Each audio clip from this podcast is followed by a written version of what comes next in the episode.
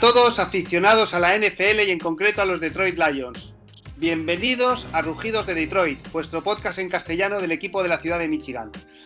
Yo soy Maldu y conmigo me acompaña en esta semana mi compañero habitual como es Jorge. Hola Jorge, ¿cómo estamos? Hola Maldu, pues nada, un placer una vez más estar aquí. Y hoy tenemos el placer de que nos acompañe Enrique, que ya había estado con nosotros, Enrique Mavar. Hola Enrique, ¿cómo estás? Hola, ¿qué tal? ¿Va todo bien? Aquí vamos a hablar un ratito de los Lions. Muy bien. Para aquellos que no lo sepan, Enrique escribe en Spanish Ball, eh, una página web en castellano que habla sobre la NFL y, y, otros aspectos de fútbol americano y que es una página web muy, muy recomendable. ¿Correcto, Enrique? Correcto. Tenemos un representante de cada equipo, bueno, más o menos hacemos cargo de las noticias relevantes de cada equipo y luego distintos proyectos. Tenemos como una academia, el canal de YouTube, distinto. Para intentar llegar a todo, a la mayor parte del mundo, estoy hispanohablantes. Muy la radio. Y la radio. Y la radio, ¿verdad? la sí. radio.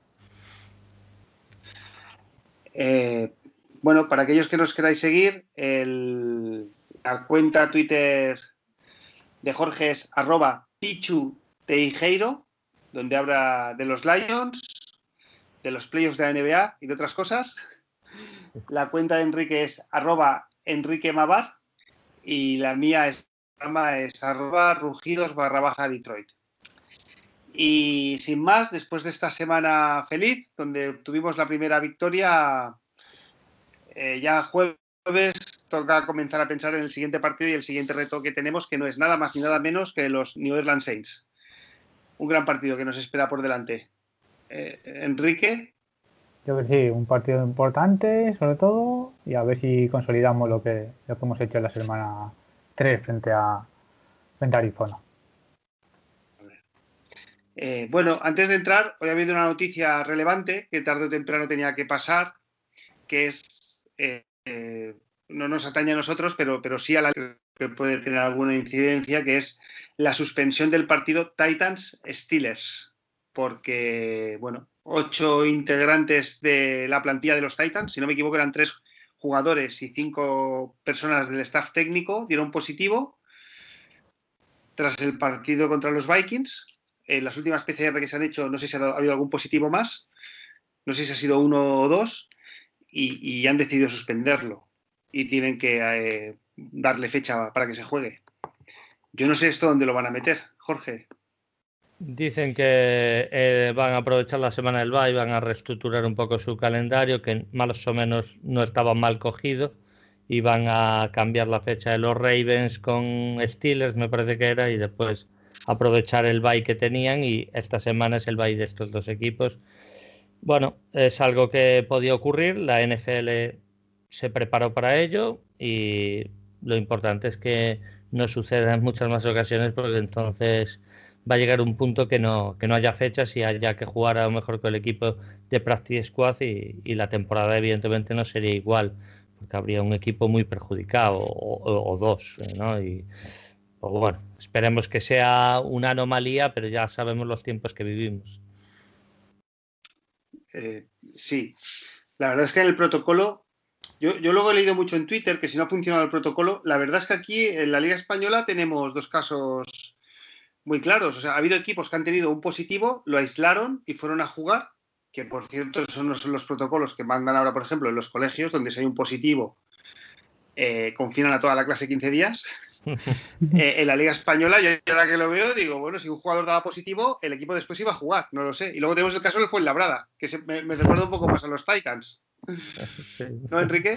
Sí, porque el canto del fue como muy demasiado, demasiado cantoso. No, muy, muy oscuro todo. En este caso está tan muy parecido, porque el primer día se hace, ¿no? Según protocolo creo que tienen que hacer PCR diarias, con lo cual al principio desde ese momento ya se tendría que haber. Dudo mucho que justo el mismo día del partido, ya viajando y todo, me dar la prueba antes de viajar. Con lo cual esos tíos si son diarias deberían haber dado antes. De todas formas, creo que afectaba al long snap, al long snapper y luego a tres de practice squad o algo así. No eran titulares prácticamente de Titans, no había afectados, lo que son jugadores propiamente dicho. Bueno, a ver. Yo, yo siempre he pensado que, que si no retrasarían el calendario una semana y que a lo mejor esta semana no, este, esta temporada no había semana de descanso entre las finales de conferencia. Ahí hay una semana libre. Pero bueno, para eso están los matemáticos, para mover ahora el calendario y que no haya incidencias.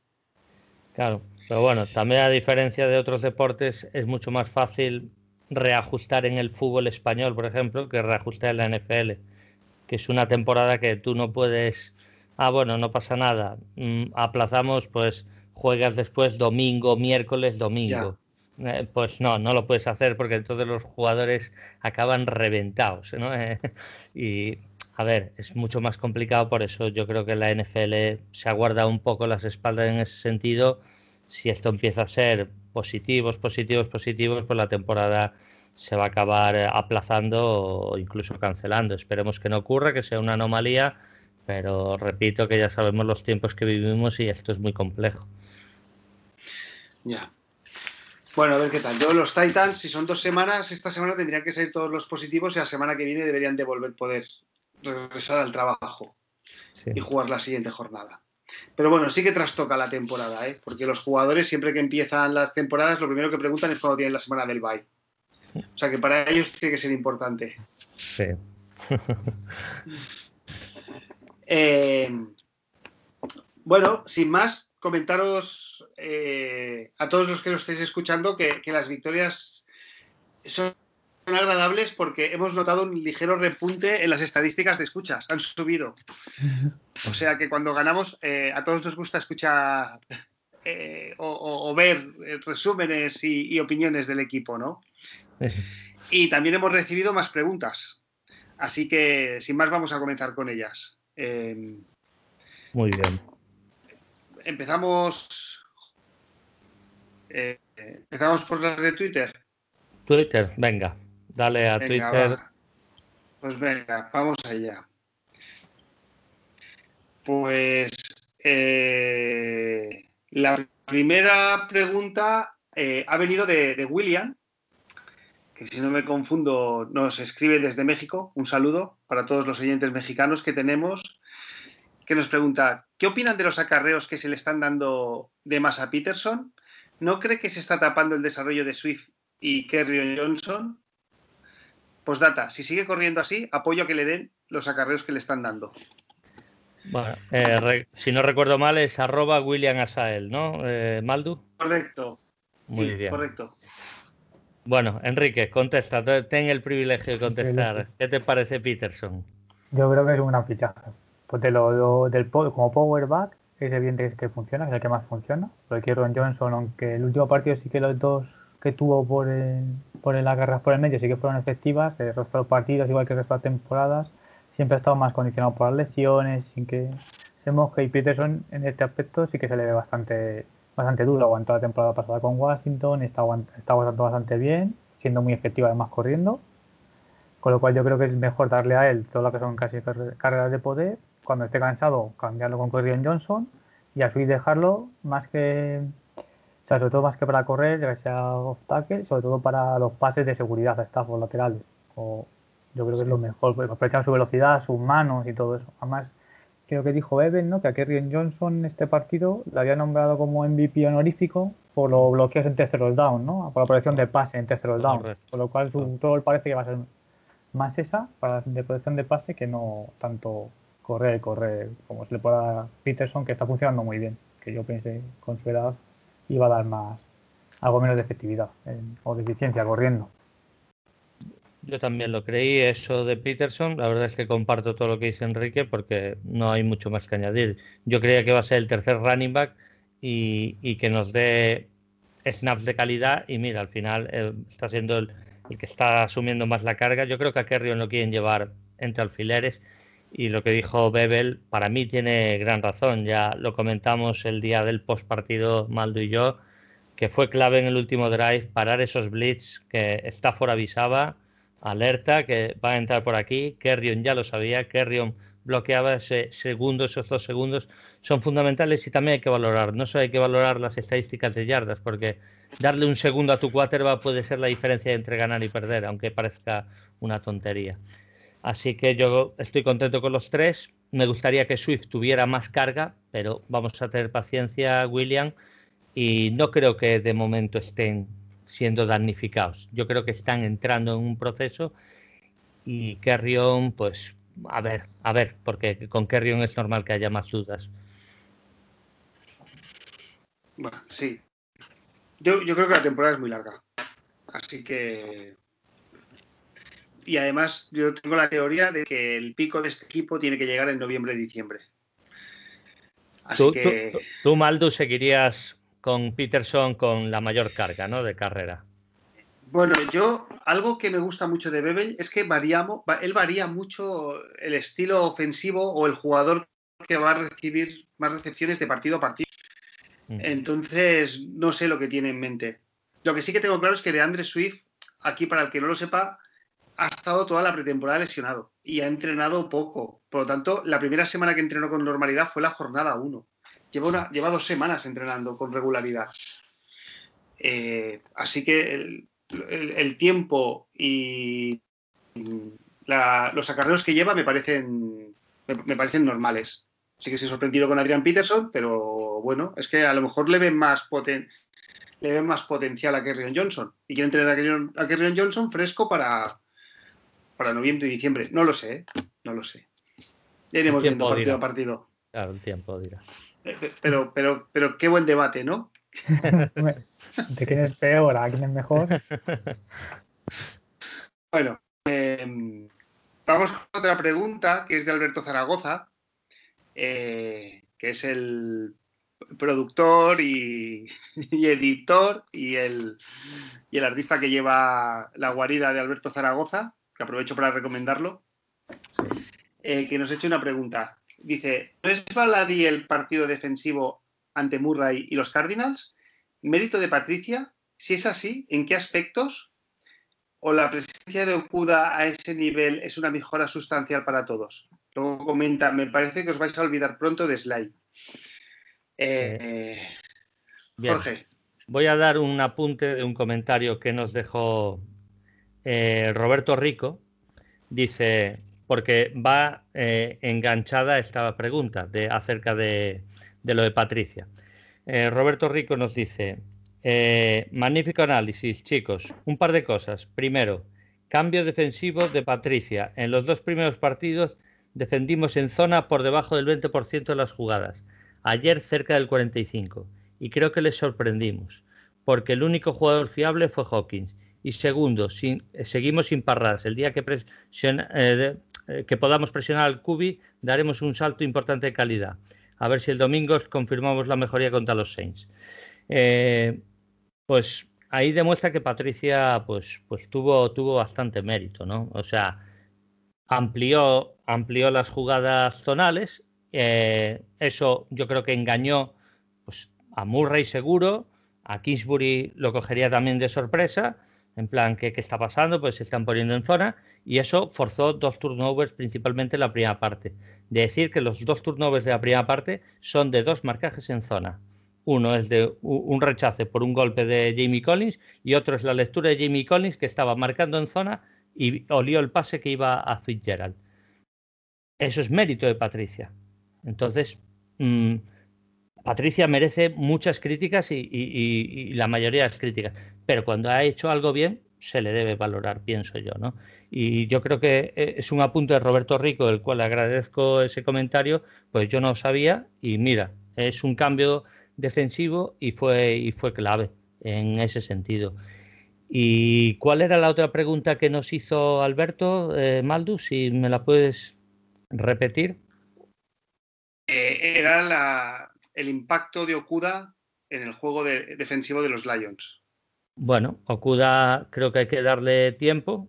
Ni tan malo era la semana de Green Bay, ni tan bueno es ahora. O sea, vamos a tener paciencia.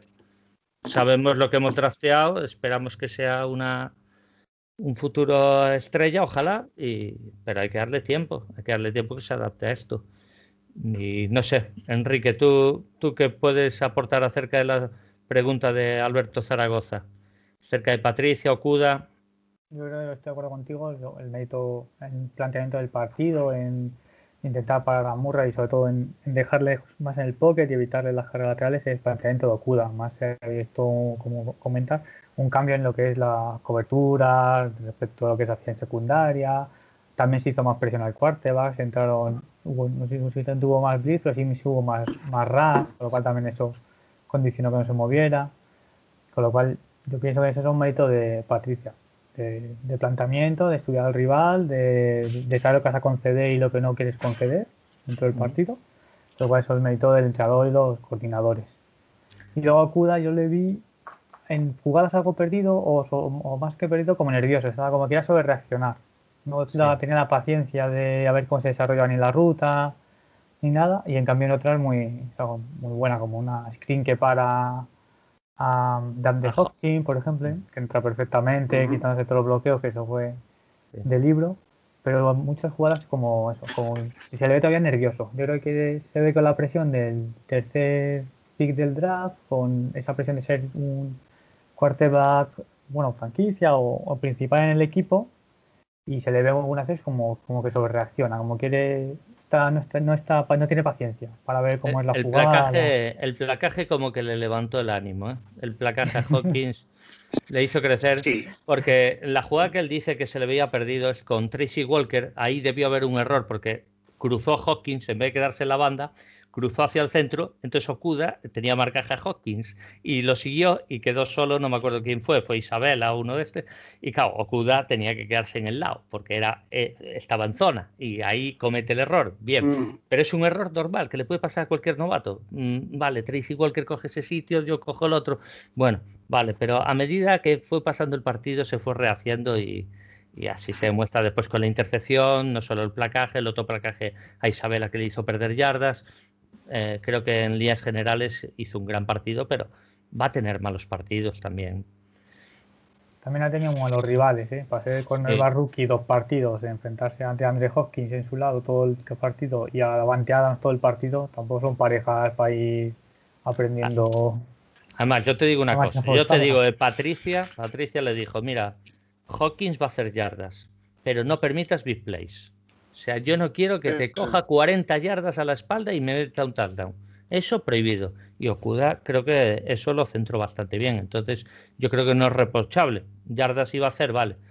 Que este sea su, su baluarte, pero que no intervenga nadie más, que nadie más, eh, o sea, bajar el mínimo de, yardas del resto, que, que, nadie más aporte. Y eso creo que también es un añadido al planteamiento de Patricia. ¿Tú, qué piensas, Maldo, acerca, acerca de la pregunta? Estoy, de acuerdo. Eh, yo, quiero puntualizar, bueno, comentar que, no es mío, es de, de una cuenta Twitter, arroba Fernández, que, es una cuenta que también recomendamos desde aquí, que habla bastante de los Lions. Eh, hizo un tuit donde analizaba la defensa y es cierto que enviábamos en muchas jugadas tres jugadores al rush a empujar y Tabay se quedaba fuera, yo creo que se quedaba mirando a ver qué iba a hacer Murray, si iba a salir corriendo para no dejarle progresar. Por eso Murray casi todas las carreras que hizo fueron laterales. Entonces, bueno, por un lado tenemos la estadística negativa de que somos el, equipo que menos presión ejercemos al quarterback, pero por otro lado en esta semana nos ha salido perfecto. Es que esta semana creo que más que llegar al RAS, que a lo mejor sí que lo quiere Murray porque tiene capacidad de, de driblar al ras y escaparse, Eso es. Eh, era dejarle bloqueado que no tenga espacio y que lance el balón. Eh, y yo creo que poner a Tabay, eh, lo de Tabay lo hizo sobre todo en la segunda parte. En la primera parte entró más Collins y en la segunda creo que utilizó a Tabay más de, más de eso, fue lo que recalcó Edu. Y, y, nada, un apunte muy también de agradecer de Edu, sí. Eh, y hablando de Okuda, mira, lo, lo teníamos en el guion, pero ya que estamos voy a, voy a comentarlo, ¿no? Eh, yo lo que he visto en Twitter y algunas cosas que he leído, claro, se, ven los highlights y entonces se ve el placaje que le hace a Andrew Hopkins, que es espectacular, que lo levanta, y luego la intercepción, que es una super intercepción, porque además hace, hace, una, hace una parada de portero de fútbol estirándose. Sí. Eh, claro, eso, es lo que se ve en los highlights, ¿no? Y, son dos grandes acciones acorde con su calidad. Pero luego Pro Football Focus, lo ha calificado como un partido malo, ¿eh? porque realmente le dejó muchas recepciones a Andre Hopkins. Eh, ¿Tuvo un buen partido? La respuesta es que no. ¿Qué hizo? ¿Tuvo dos acciones brillantes que puede que cambiaran el devenir del partido? Sí. Y aquí mi pregunta viene, porque me volví a ver el, film coach, el All 22, como le llaman. En el último cuarto, a Okuda no le lanza balones, Murray.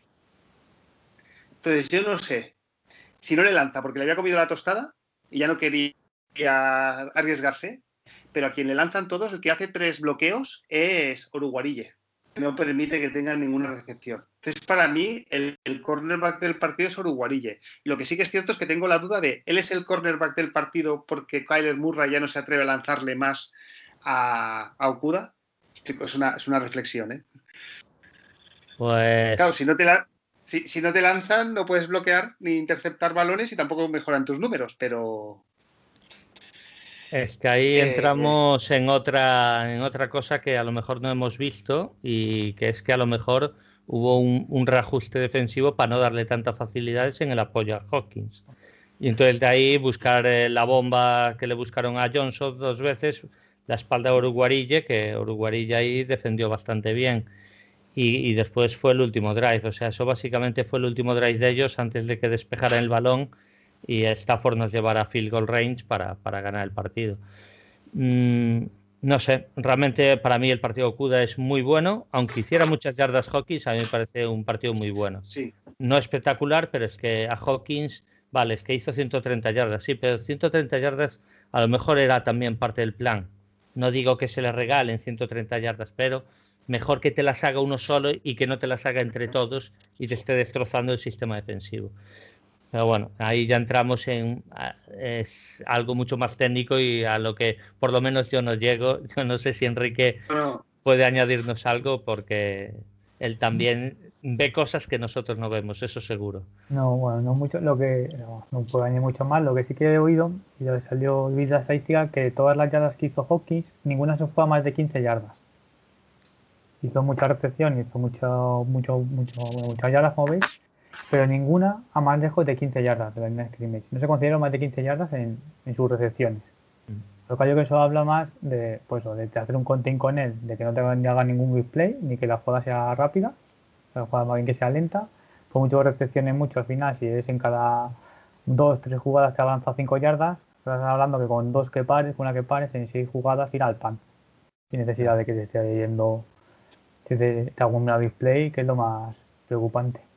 Y el tercer, bueno, el último cuarto que habláis, es posible que también eh, Murray buscara otros receptores porque ah, porque las dos touchdowns que marca es Isabela, ¿no? Los dos. Marca Isabela dos touchdowns. Sí. O sea, justo en las dos jugadas esas nunca busca Hopkins. ¿Te fijaste? Siempre buscó el mismatch con Isabela. Correcto. También se está defendiendo al hombre. Eh, de hecho, Daryl Robert, que es el que defiende a Isabela, creo que esas dos jugadas, mm. en el último cuarto no está en el, prácticamente teniendo ese rol de slot que tenía, déjame saber, cambian un Guarille o cambian. no, seguramente Tracy Walker, Tracy Walker cogería al hombre y, Harris, que también empezó a entrar en sus últimos snaps, pues seguramente jugaría más de safety. Es, es probable. Yo creo que también sería cuestión de esquema, que ellos dijeron, bueno, si a Hockey nos avanza más y tenemos que avanzar, y ya verá si nos ha funcionado, ¿por qué no lanzarle a los otros receptores? Cuando todo el mundo está enfocándose en ese lado del campo, por decirlo de alguna forma. Además, sabías que al lado de, de Okuda cuando estaba, generalmente siempre estaba Harmon. O bien Harmon o un linebacker, siempre iba como la ayuda. Con lo cual, parece que todo indicaba que lo que no querían era que Hawking estuviera participara en esos momentos. Pues yo creo que, el, propio, propio Arizona decidió que si ese lado sabía que no iba a sacar ventaja, buscar ventaja por el lado que le había funcionado, que eran los otros receptores. Correcto. Bueno, vamos con la con la siguiente pregunta que tenemos, que es de Juan Car Sánchez, eh, y nos pregunta, ¿cuál es, ¿cuál es vuestro balance de la offensive line hasta el momento? Esta es la primera pregunta. Pregunta 2. ¿En qué medida ha mejorado el ataque con la llegada de Goladay? Creo que es uno de los mejores wide receivers de la NFL. Gracias por el programa. gracias a ti, Juan Carlos, por escucharnos. Eh, venga, eh, Jorge, vamos tú con la primera pregunta. ¿Cuál es tu balance de la offensive line? Bueno, la offensive line yo estoy encantado con ella. Yo estoy encantado con ella. Evidentemente hay cosas a pulir, como los errores de comunicación que hubo, porque los los, eh, los sacks, sí, nos llegan cuatro sacks, pero algunos son por errores de comunicación, no porque la línea esté mal. Hay un error de comunicación, bueno, son reajustes que hay que hacer, pero bueno, en líneas generales, eh, error de la línea pura fue Baitai cuando Kenar le coge la espalda y, el de Hawkinson que no bloquea a Reddick. Eh, el resto fue error de comunicación, es un error grave, pero bueno, es algo que es mucho más fácil de corregir, ¿no? yo estoy muy contento con la línea y Goladay nos da un, plus extra como bien se vio, porque Goladay le puedes mandar una zambomba que, te la va a coger y eso, eso para Stafford es vida. Es así. Enrique, ¿qué opinas de, nuestra línea ofensiva?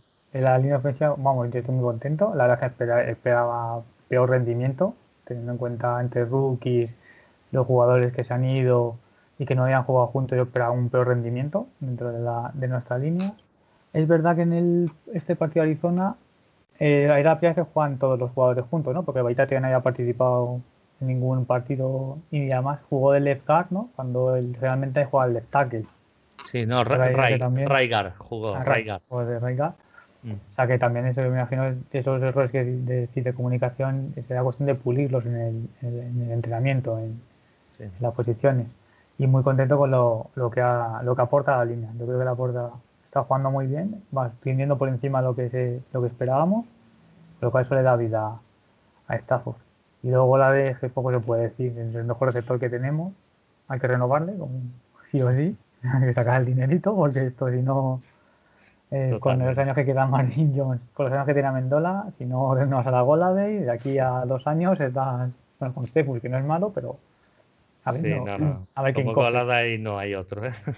Y también yo creo que Goladay nos abre el campo, nos da esa amenaza profunda que no tenemos otros dos partidos, que hace que las defensas no estén tan, tan en la caja, tan cerradas. Ni, ni, los pases sean, da opción por lo menos algún pase profundo, que en los dos primeros partidos prácticamente no se vieron, que es lo que más le gusta a Stafford por otro lado, soltar brazo. y además que es muy alto es el receptor más alto que tenemos también y eso también ayuda para muchas cosas. Entonces, pues bueno, eh, es así. Bueno, pues hasta aquí las preguntas. Luego tenemos comentarios de Iván González y Roberto Rico, que lo has dicho, ¿no? ¿Me dejo algo, Jorge? Falta el de Iván. El de Iván, que bueno. Eh, si quieres, leo el comentario y. Sí, léelo, léelo.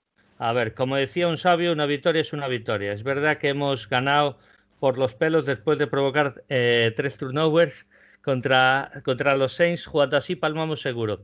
La verdad es que Iván es pesimista por naturaleza. Iván, Iván.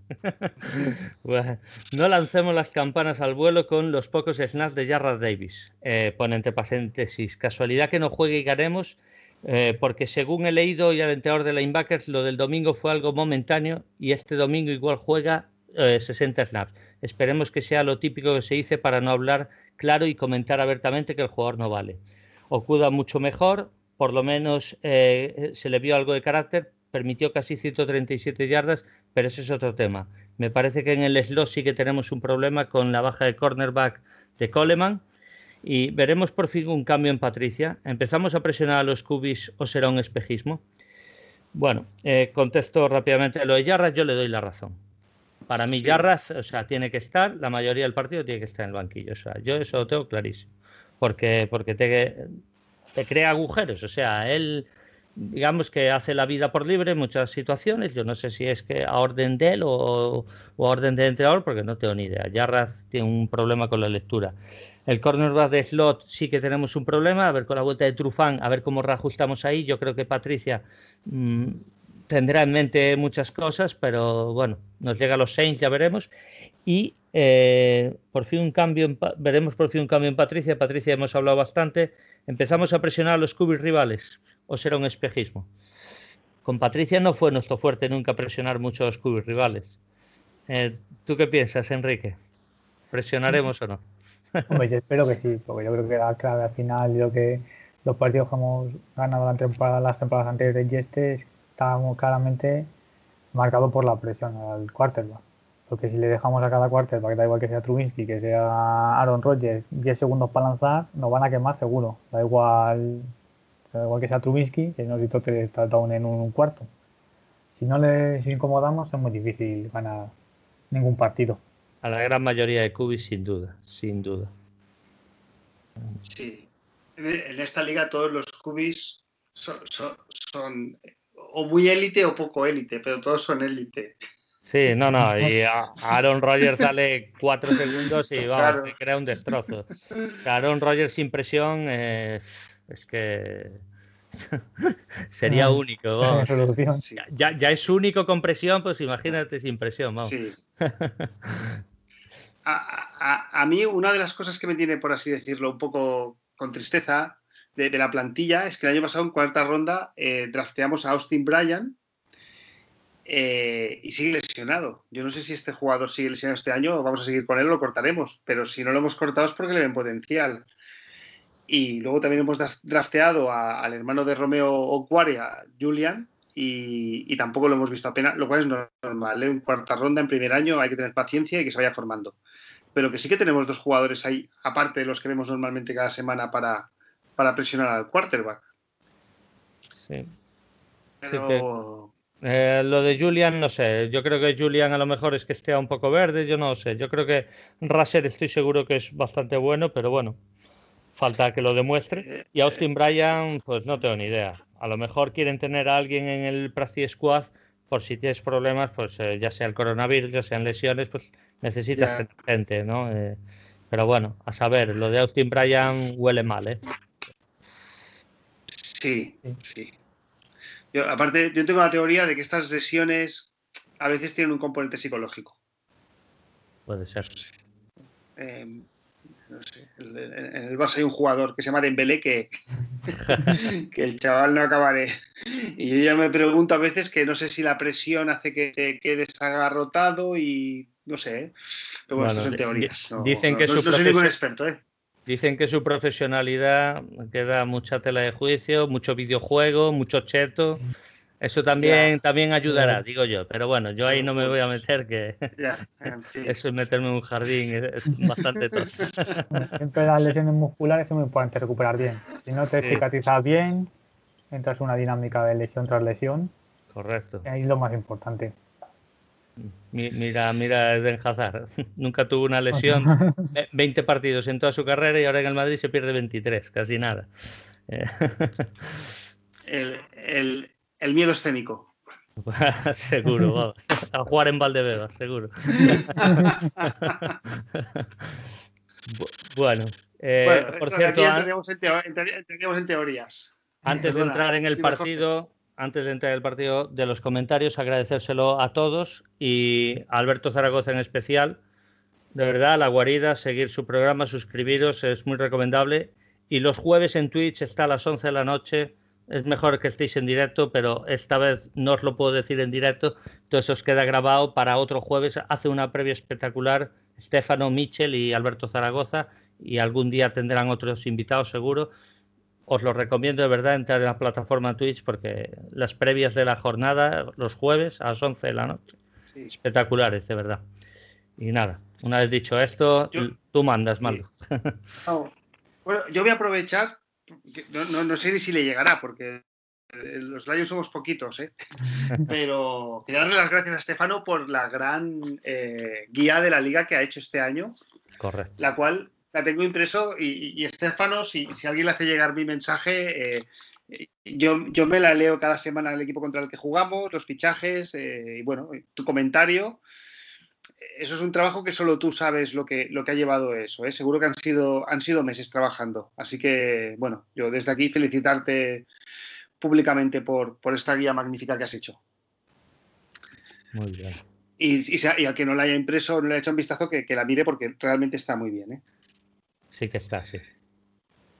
Bueno, vamos antes de entrar en el partido con dos apuntes eh, rápidos. Esta semana, Pro Football Focus, en su posición, el mejor jugador de la jornada en su posición ha sido Jamie Collins, que no sé si queda como middle linebacker o como. Mm, o, bueno, como offensive linebacker, ¿no? Pero pero vamos, ha sido catalogado como el número uno por Pro Football Focus. La verdad es que hizo un buen partido. Tuvo, llegó una vez al cuarto, provocamos una intercepción, tuvo una intercepción y, estuvo siempre en el sitio correcto.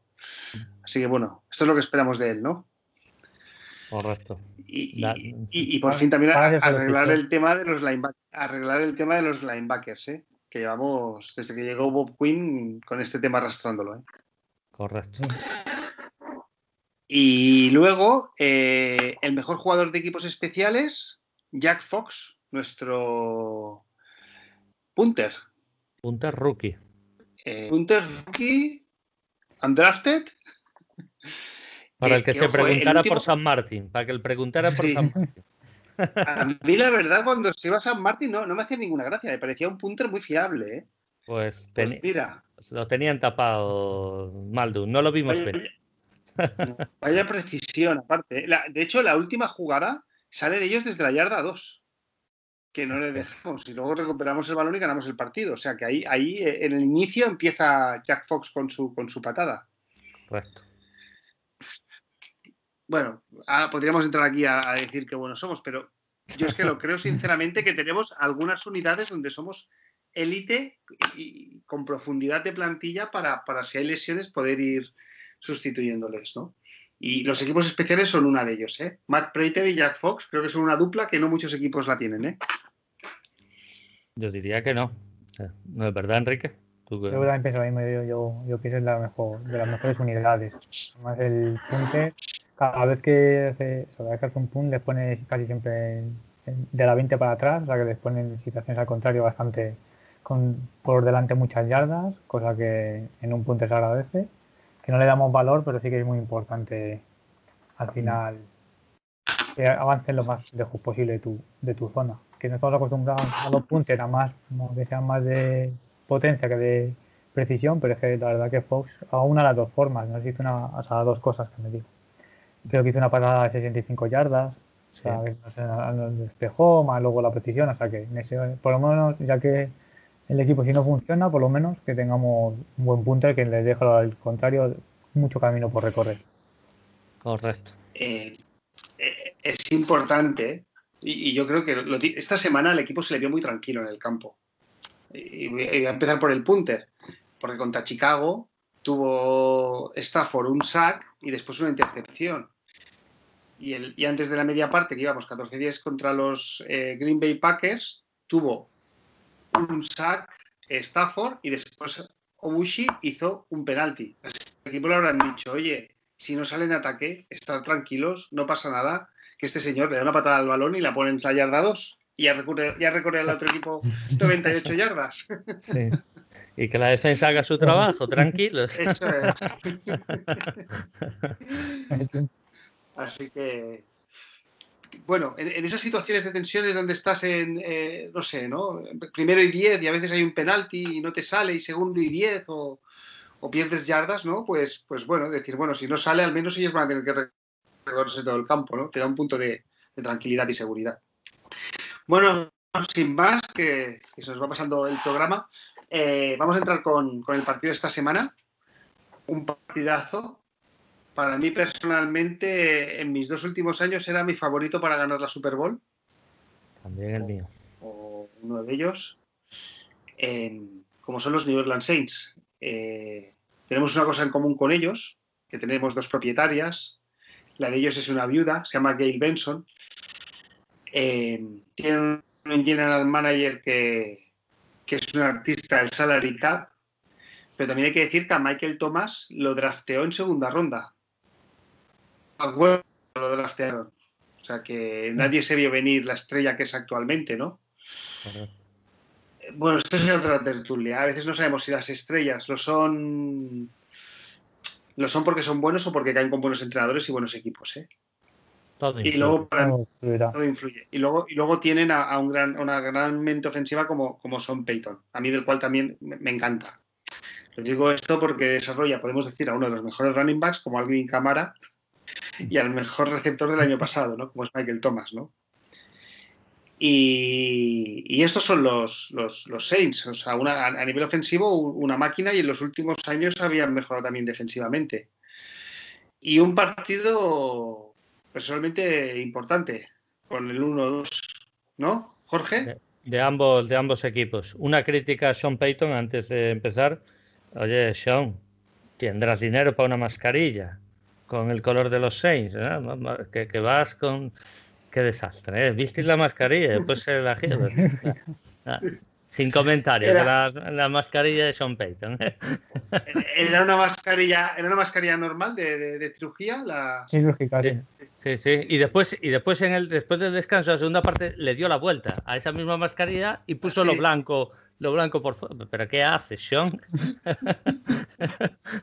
bueno, es, que es un personaje, además de ser un crack, es un personaje único y curioso. Bueno, y pues nada, a mí, a mí me parece un partido muy peligroso. Eh, además vienen, vienen con un mal balance, saben que tienen que despertar, tuvieron una gran victoria en la primera semana contra Tampa, pero ahora estas dos derrotas eh, les hace daño. Contra Green Bay fue una derrota dolorosa para ellos y, bueno, mm, yo espero unos Saints con ganas de reaccionar, con ganas de morder, porque no va a dejar esa división a Tampa, porque no se la van a dejar, estoy seguro de ello. Y a mí me parece uno de los partidos más complicados que tenemos, y es muy osado decirlo hoy, pero de verdad, estos Saints mm, tienen una defensa muy infravalorada, es una defensa muy buena encajan 37 puntos contra Rogers, contra Green Bay. No lo cojáis así, de verdad. Es una defensa muy buena.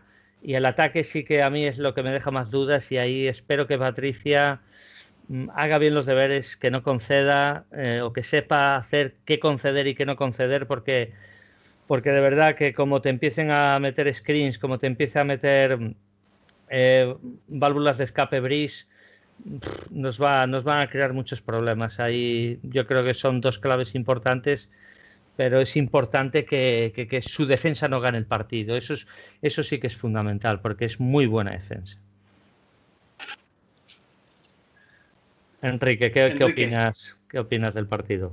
Yo lo veo un partido muy complicado, la verdad. A tal como están ahora mismo los dos equipos, lo veo, lo veo complicado. Tendríamos que hacer un buen partido y plantearlo muy bien para poner en, en, serios, en serios aprietos a, a, a Sent.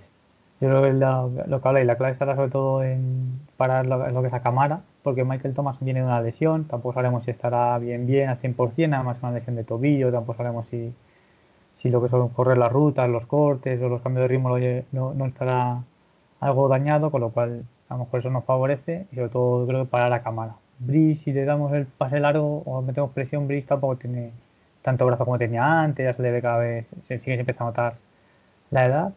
Y luego, sobre todo, y luego en la defensa, igual, pienso que tiene una defensa muy infravalorada.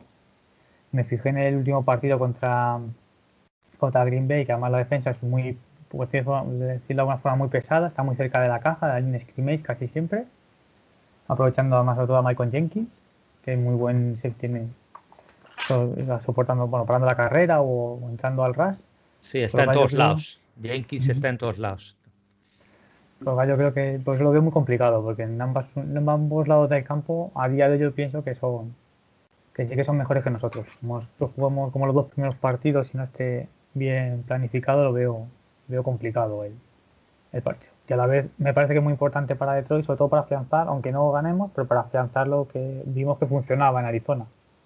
Cambiar, combinar defensas, combinar coberturas, hacer más, más presión al quarterback de tal forma que por lo menos, aunque no ganes, que tú afiances lo que te ha funcionado. No vuelvas a la.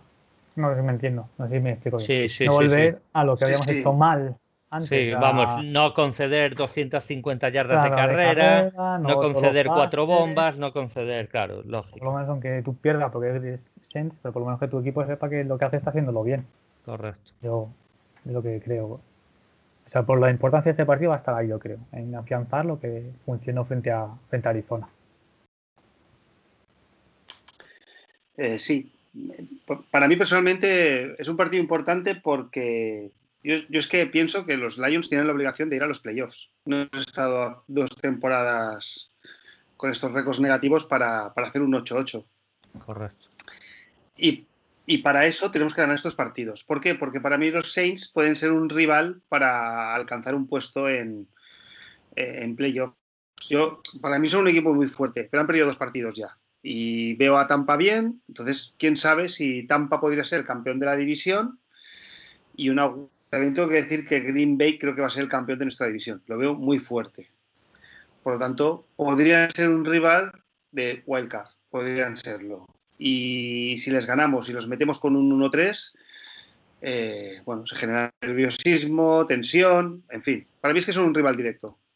Así que es un partido importante por eso. Y luego, si queremos ir a playoffs, tenemos que empezar a ganar partidos importantes.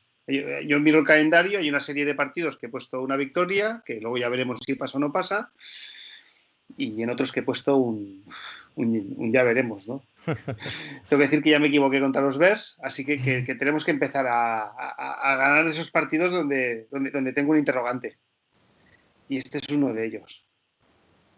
Bueno, eh, hay que eh, jugarlo, es evidente. Hay que jugarlo. Eh, y bueno, yo la verdad es que al comentario que hizo Enrique de, de, Brice, es verdad que Brice a lo mejor se le empieza a ver, como se suele decir aquí, la corteza, el cartón, ¿no? Se empieza a ver un poco la costura, pero yo las leyendas, mira, me pasó con Peyton Manning cuando estaba en Denver, se veía acabado, acaban ganando el anillo, más por la defensa de por Peyton, pero mira, a las leyendas siempre hay que respetarlas, porque en cualquier momento te va a lanzar ese pase, el pase llamado a ganar X partido.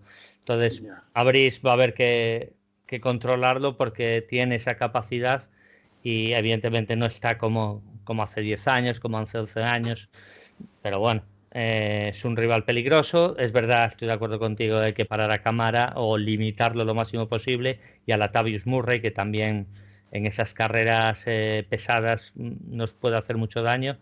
Y, y no mucho más que añadir, la verdad, respecto, respecto sobre todo a su ataque. Yo la clave que veo es que nuestro ataque no pierda el partido.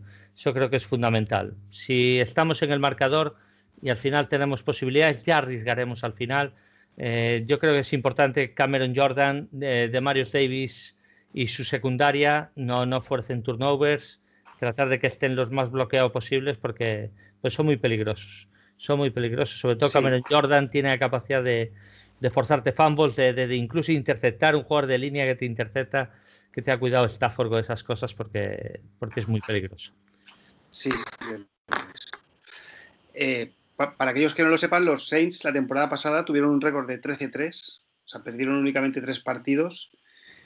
Eh, en, yardas, en yardas, que no en puntos, pero en yardas fueron el tercer mejor equipo no sé si en puntos fueron el noveno, pero bueno, si nos, ceñimos a yardas fueron el tercer mejor equipo y, en defensa fueron el treceavo mejor equipo en yardas eh, permitidas.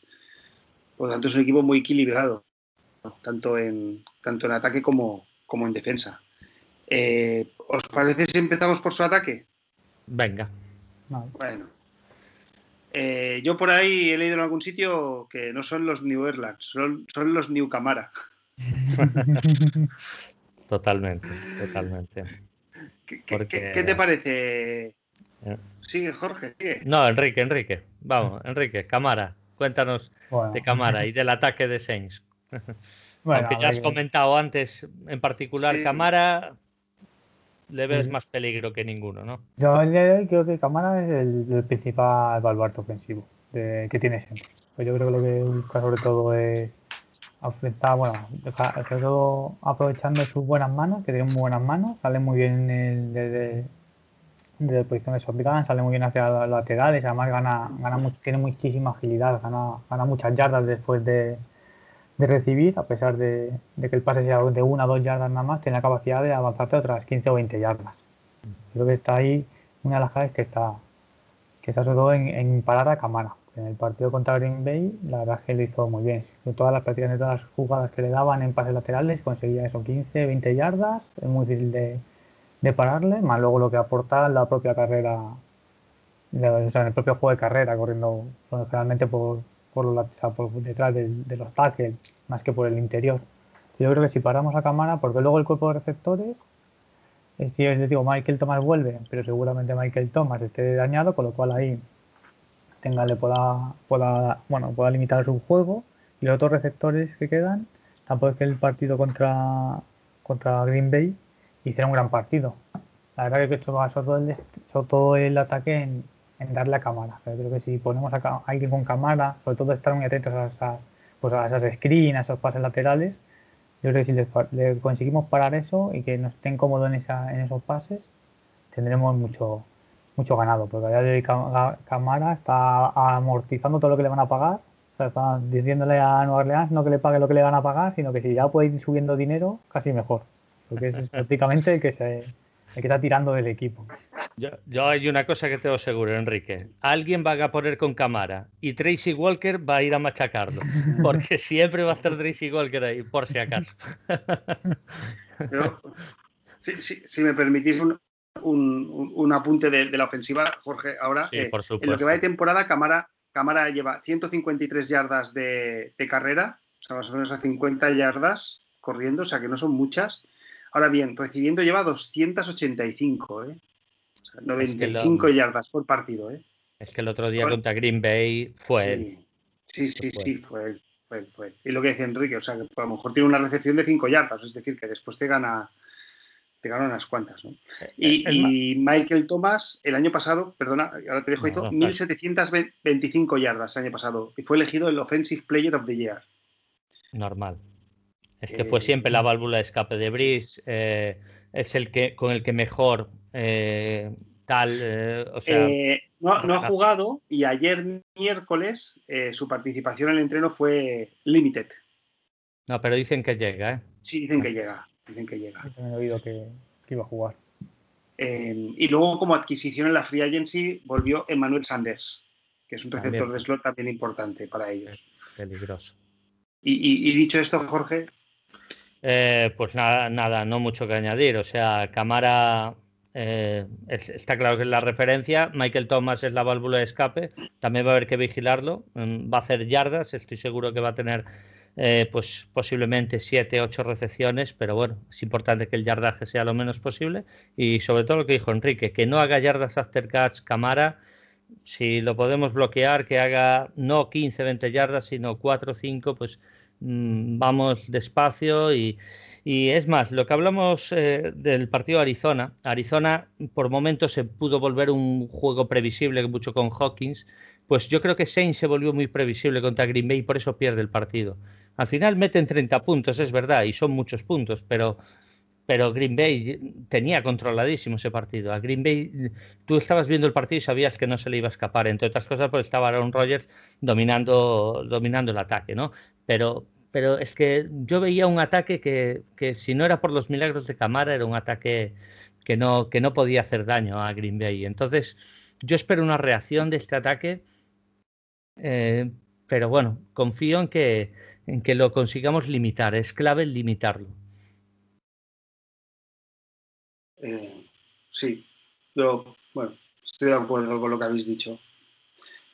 Bueno, imagino que Patricia y Utlin estarán toda la semana pensando a ver cómo pueden. Al igual que la semana pasada fue clave que no saliera del pocket eh, Murray, pues esta semana estarán pensando cómo que no nos penalice después de las recepciones Y creo que lo que tú has dicho, pues Tracy Walker lo va a tener. No sé si Tracy Walker o, o un linebacker, ¿eh? No, que, Tracy Walker va, a estar seguro. O sea, si tú pones un linebacker, el linebacker, pues más de una vez va a fallar el placaje. ¿Y quién va a llegar? El de siempre. para ellos llega Jenkins, para nosotros llega Tracy Walker. Eh, también hay que decir que no han estado, o sea, contra um, Oakland, Oakland, perdón, las Vegas Riders no, tuvieron un partido brillante, ¿eh? No tuvieron un partido brillante y tampoco lo han tenido contra, contra Green Bay. Pero bueno, imagino que la vuelta de Michael Thomas es, para nosotros, es lo mismo que para nosotros la vuelta de Kenny Golladay. Correcto. Eh, a nivel defensivo, a nivel defensivo, que tiene una buena defensa con Cameron Jordan, Sheldon Rankins, hay que decir que tienen dos que también han, estado entrenando con, en limited practice, como son David Onemata y Marcus Davenport. Y Marshall Latimore. O sea que, aquí tendríamos una, una, si alguno estuviera de baja, una, una, o sea, una pequeña ventaja. El partido contra los Raiders, los Raiders no les corren, pero sí que los machacan a, o sea, con, juego de, pase. O sea, casi todas sus yardas son de pase, no son de carrera. Sí. Eh, por, cambiar ahora, Jorge, ¿quieres decir algo de la defensa de, los, pues, Pues bueno, yo creo que el partido de Raiders eh, trataron ellos de. Yo creo que se encajonaron mucho porque la amenaza de Raiders en la carrera es en teoría mayor que en la de pase. Y yo creo que ahí fue lo que vio Gruden y, vio el equipo de Raiders para hacerles daño y supieron hacerles daño. Además, era el segundo partido de la temporada. Posiblemente era, era un rival mucho más vulnerable en ese momento. Pero a mí también me gusta marcarlo también en el primer partido. El primer partido de la temporada Mm, hay quien dice lo pierde Brady. Para mí lo gana la defensa de Saints. más que mm. perderlo Brady, lo gana la defensa de Saints. Saints, de verdad, es una defensa muy, muy traicionera en el sentido de que te fuerza pérdidas, eh, como tengan intercepciones, como tengan fumbles, como estos te, te, ganan el partido así. Y es como quieren ganarte el partido, aunque no parezca, este equipo te quiere ganar así, más que dominando su ataque o tal.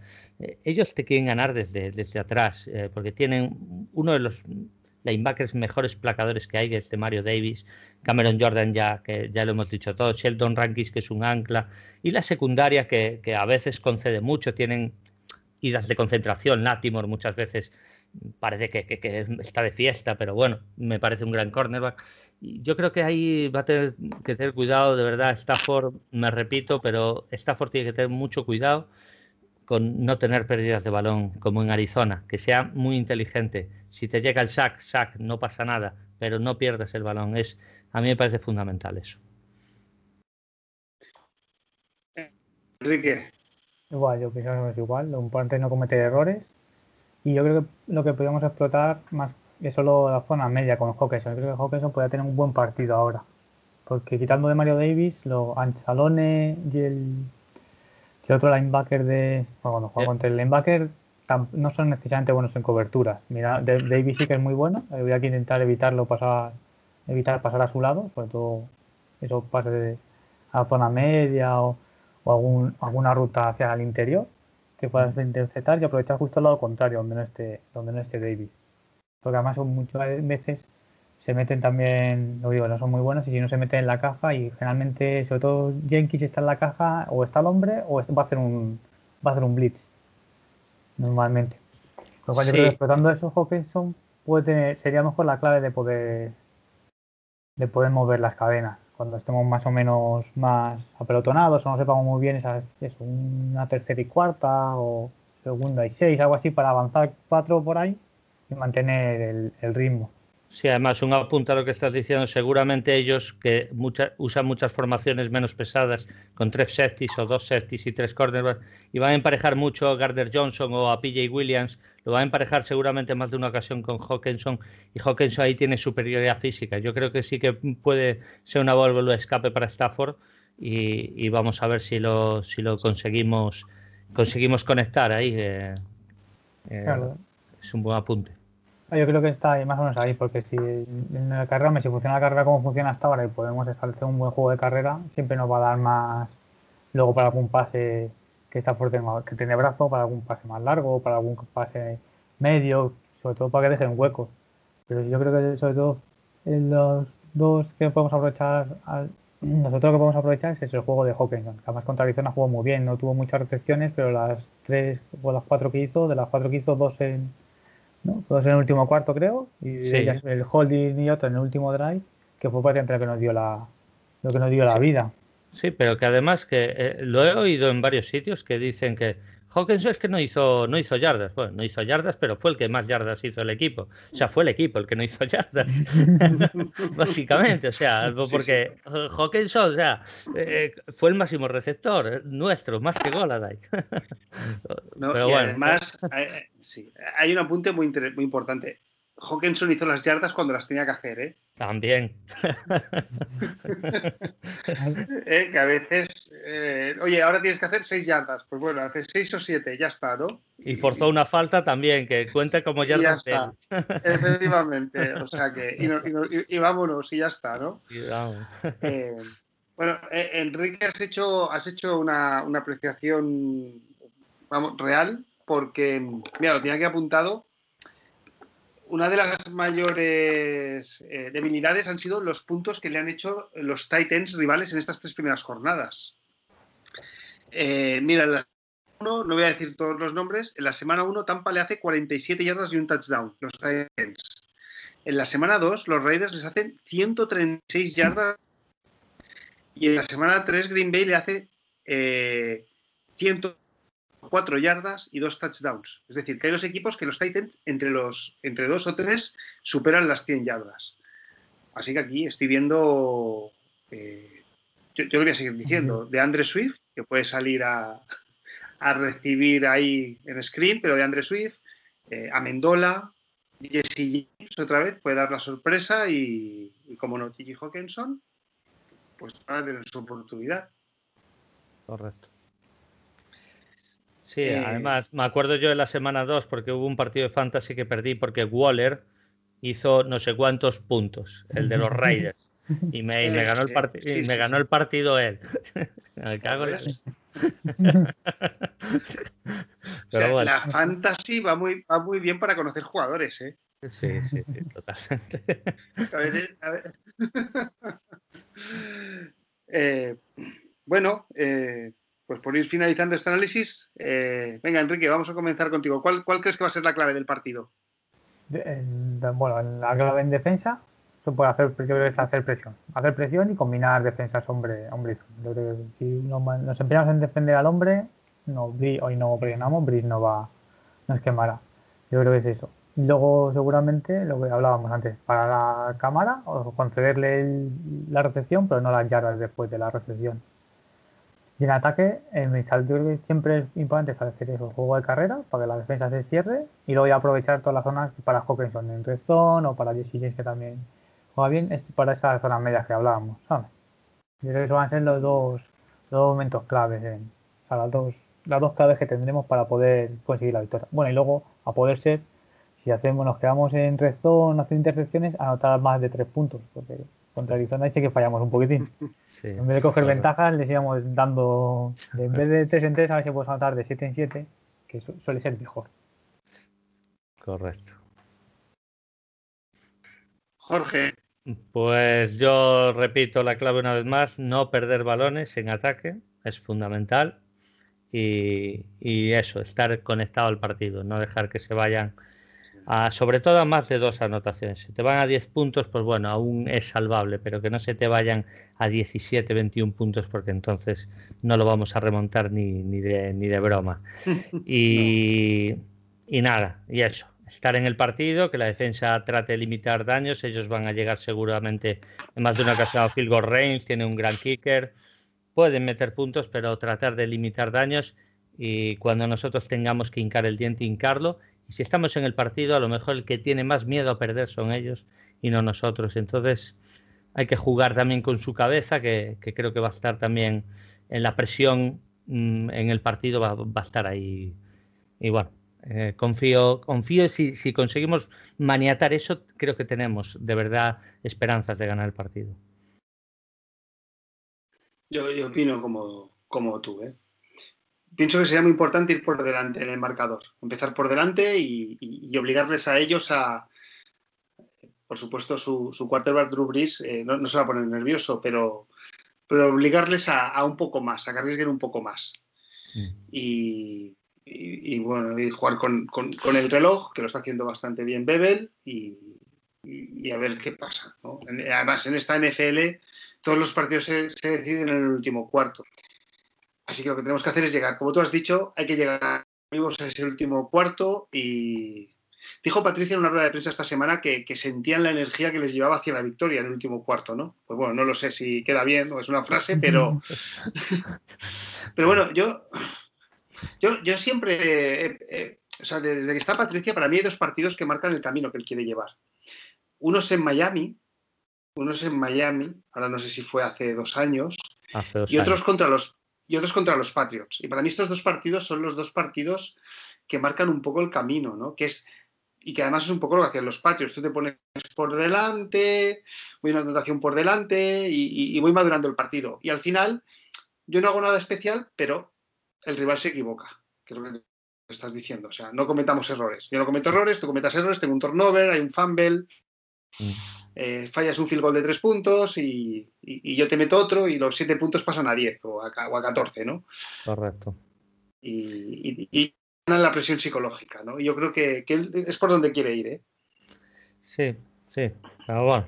Eh, a ver, yo estoy seguro que además si conseguimos algún turnover nosotros, porque Bruce hace una intercepción o porque Camara le conseguimos un fumble o a la Tavis Murray, pues sería maravilloso, ¿no? Pero, pero bueno, sabemos que va a ser complicado, el duelo de trincheras va a ser complicado. Eh, nos espera un partido duro, pero debemos competir, debemos ser tan duros mínimo como ellos y, que suden, que suden porque es necesario. Y, ya está. Yo no pido más que, compitan, que den la cara porque este partido de verdad que es muy, muy complicado. Bueno, luego, por cambiar, eh, ¿queremos decir los resultados que pensamos o, hacemos luego una quiniela con los cuatro partidos de la división? Todos, o sea, eh, primero Lions, pues bueno, después, ahora, hacemos, Sí, bueno, venga, venga, em, pues venga, Enrique, ¿cuál es el resultado? lo, voy a publicar en Twitter, que luego lo voy a publicar en Twitter. Venga, va. A ver, déjame pasar un poco, echar un poco de cuentas.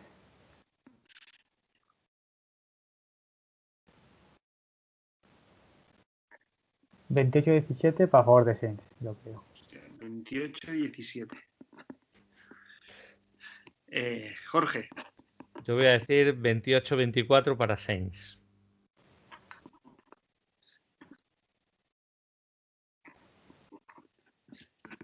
Pues mira, yo Tenía dudas, pero después de lo que habéis dicho voy a, llevaros la contraria. 31-30 para Lions. Ay. otro, último cuarto que lo de pie. Otro field goal, otro field goal de Prater. Y otro, otro, otro field goal de Prater. Que me parece que también hay que renovar, ¿eh? Ah, sí, pues, pues no sé a qué me, Me parece, ¿eh? Me parece. Será algo más barato que bola de eh, Pues eso seguro. Bueno, luego tenemos, así de nuestros rivales divisionales, tenemos un Bears Colts, partido muy interesante. Eh, bueno, esperemos a, ver si los Colts. Bueno, nosotros tenemos que ganar, ¿no? Si no ganamos da un poco de igual, ¿no? Pero, pero bueno, es que, que lleven tres victorias los Bears. Eh, a la chita callando y remontando. ¿Cómo no se espera que gane? Nunca. tiene una gran defensa, ¿eh? hay, que, decirlo. ¿eh? Correcto. Bueno, eh, Enrique, ¿Bers Colts quién piensas que gana? Yo creo que gana Bers. Me parece que está más que el cambio con Foles le va a venir muy bien. Si Foles no se lesiona, sí que puede ser el cuarto que le dé esa seguridad para afianzar lo que hace la defensa. Pues, y se pone con 4-0. Yo creo que sí, yo creo que por el Colts se le ve se le ven más fallos y a Rivers todavía se le ve que no está bien, bien metido en el esquema. Y esa defensa a Rivers, no sé yo si. Hizo muy pocos, hizo muy pocos pases ¿eh? la semana pasada Rivers. Yo creo que los entraron y le dijeron, mira, el día que tengas que hacer un pase, lo pasa a pasar, pero. Rivers, contrólate ya. eso de lanzar 50 veces por partido se va a acabar. pero a su edad pararle va a ser difícil ya. Ya estaba muy acostumbrado a. Si no le das sus números es que, bueno, bueno, es un gran cubi, ¿eh? lo que pasa, tiene sus momentos, todo hay que decirlo. bueno, yo iba a decir Vers, pero le voy a llevar la contar a Enrique y voy a decir Colts, porque además son mis ganadores de la Super Bowl. Yo, mi predicción antes de la temporada era Colts Seahawks y que gane Colts, pues mira, vamos con los Colts. Eh, a mí es que la línea ofensiva de los Colts me encanta, así que también voy a decir Colts y porque pienso que ganar cuatro partidos seguidos en la NFL es, es brutalmente difícil. Muy difícil. Bueno, luego tenemos un partido que con dos equipos que van 0-3, muy interesante. Eh, Texans Vikings. Texas Vikings. Yo espero que los Vikings ganen, partidos, a ver si, a ver si van a, llevarse a, algún quarterback prometedor en el draft. Yo creo que va a ganar Houston, sinceramente. Para mí, eh, eh, o sea, Houston ha perdido tres partidos muy difíciles y en más de uno ha estado en el partido. No me fío mucho de Houston, pero a mí me parece un equipo bastante peligroso y poderoso. Y creo que Vikings está en un momento de, reestructuración y yo le veo muchas más dudas a Vikings y creo que va a ganar Houston. Enrique. Yo, igual, yo también pienso que va a ganar Houston. Houston tiene bastante buen equipo, más de lo que marca los resultados, yo pienso, tanto en ataque como en defensa. Y los Vikings están un poco venidos a menos, con lo cual yo, lógica me marca que ganaría, ganaría Texas. Pues mira, a mí creo que lo he dicho alguna vez en este programa, Mike Zimmer es que no, no, o sea, no me cae bien, siempre, siempre está serio, es que no sonríe ni cuando ganan, ¿eh? Ni las ruedas de prensa. Pero, pero, a la vez lo veo tremendamente competitivo. ¿eh? Oye, que, Dijo, dijo Luis Bustos en la guarida que, que metió una rajada post partido de, de, pero de todo Dios, ¿eh? O sea, empezó a rajar sobre el coordinador ofensivo, el ataque. Bueno, se quedó a gusto, ¿eh? Yo no lo escuché, pero dicen que se quedó muy a gusto, ¿eh? Cierto, lo, escuché. Bueno, voy a, voy a, vamos a poner a, voy a poner a Vikings también, por llevaros un poco la, la contraria. Y luego tenemos que, este año me parece que casi todos los partidos, como el de esta noche, que es el Jets Broncos, que, aquel que lo eligió, vamos, se quedó a gusto, ¿eh? tiene que tener un Thursday de fútbol, ¿no? ahora no lo recuerdo, pero yo todos los partidos del Thursday Night y del Monday Night, el año pasado, la semana pasada fue Green Bay, están siendo muchos partidos de la otra conferencia, al menos los Thursday Night. pero bueno, tenemos el próximo Monday Night Football tenemos un Packers Falcons. Sí. Eh, esto va a ser. la pregunta, ¿no? La pregunta no es quién gana. puntos va a meter el Claro, la, pregunta es cuántos puntos va a haber en el partido y cuántos puntos fantasy va a hacer Rogers. Para mí esa es la pregunta. Bueno, Jorge, Green Bay, Enrique. Green Bay. Green Bay. Yo también voy a poner a Green Bay. De hecho, no, han despedido a Dan Quinn, están esperando a, que pierda este partido para despedirle ya. es demoledor lo de Atlanta, ¿eh? Es, grave. ¿eh? Sí, sí, Pero bueno. Dentro de poco nos enfrentamos, eh. Cuidado. Ahí es cuando gana Atlanta, también te digo. Seguro. Más Ryan nos hace un traje. buen cubi, más Ryan, ¿eh? Muy buen cubi. Sí, sí, sí, sí, muy buen cubi. Y amigo de Stafford. Correcto. Amigo de Stafford. que además las familias han publicado a veces fotos de, las familias, incluso pasando juntos fines de semana o así. O sea que, que, bien. Hombre, eh, estaba mirando el calendario. Yo, si ganamos a seis y a Yaguas, pues mira, Tampoco te lo firmaba, ¿eh? claro, hombre, Enrique no. Enrique dice, no, perdamos. no encuentro que luego te quedan los fáciles, ¿no? En teoría. Pasó claro. ¿no? Y todos los divisionales ya te quedan. Que por poco es peligroso el calendario, ¿no? Te 5 o 6 victorias sin que sean los rivales una maravilla y te quedas con la tabla media esa que ni vas para adelante ni para atrás si tengo que elegir, de verdad, elijo ganar a Saints y perder con Jaguars, aunque sea más ridículo, pero de verdad que lo elijo. Pero por lo menos el duelo ese de, lo que decía de Wildcard, lo tienes ganado. ¿eh? Entonces ese duelo directo, en el empate, pues eh, creo que ganas, porque sí que vale el juego directo, pero bueno. Habrá que verlo. A las 7 de la tarde ahí estaremos. Ahí estaremos una, semana más. Pasa rápido, ¿eh? La NFL. Ya, ya vamos por la semana 4, ¿eh? O sea, es que empieza y, no te da para ver tantas noticias, tantos partidos, tantos equipos. Es una, gozada. Para mí, vamos, yo la disfruto. Me gustaría que fuera un poquito más despacio, pero, pero bueno, es lo que Parte del encanto, Bueno, pues sí. Bueno, pues Enrique, muchas gracias por, por acompañarnos y bueno, que, vaya bien y, nos vemos próximamente por aquí. Bueno, muchas gracias a vosotros por invitarme, que siempre, es un placer, luego es un placer también escuchar con los programas. Pero más que nada, las gracias. Encantado de estar por aquí. gracias a ti, Enrique, de verdad que es un placer para nosotros. Bueno, Jorge, eh, Go Lions. Go Lions. Un saludo a todos. Go Lions, domingo, 7 de la tarde. Hora en España. Un saludo. Hasta la próxima.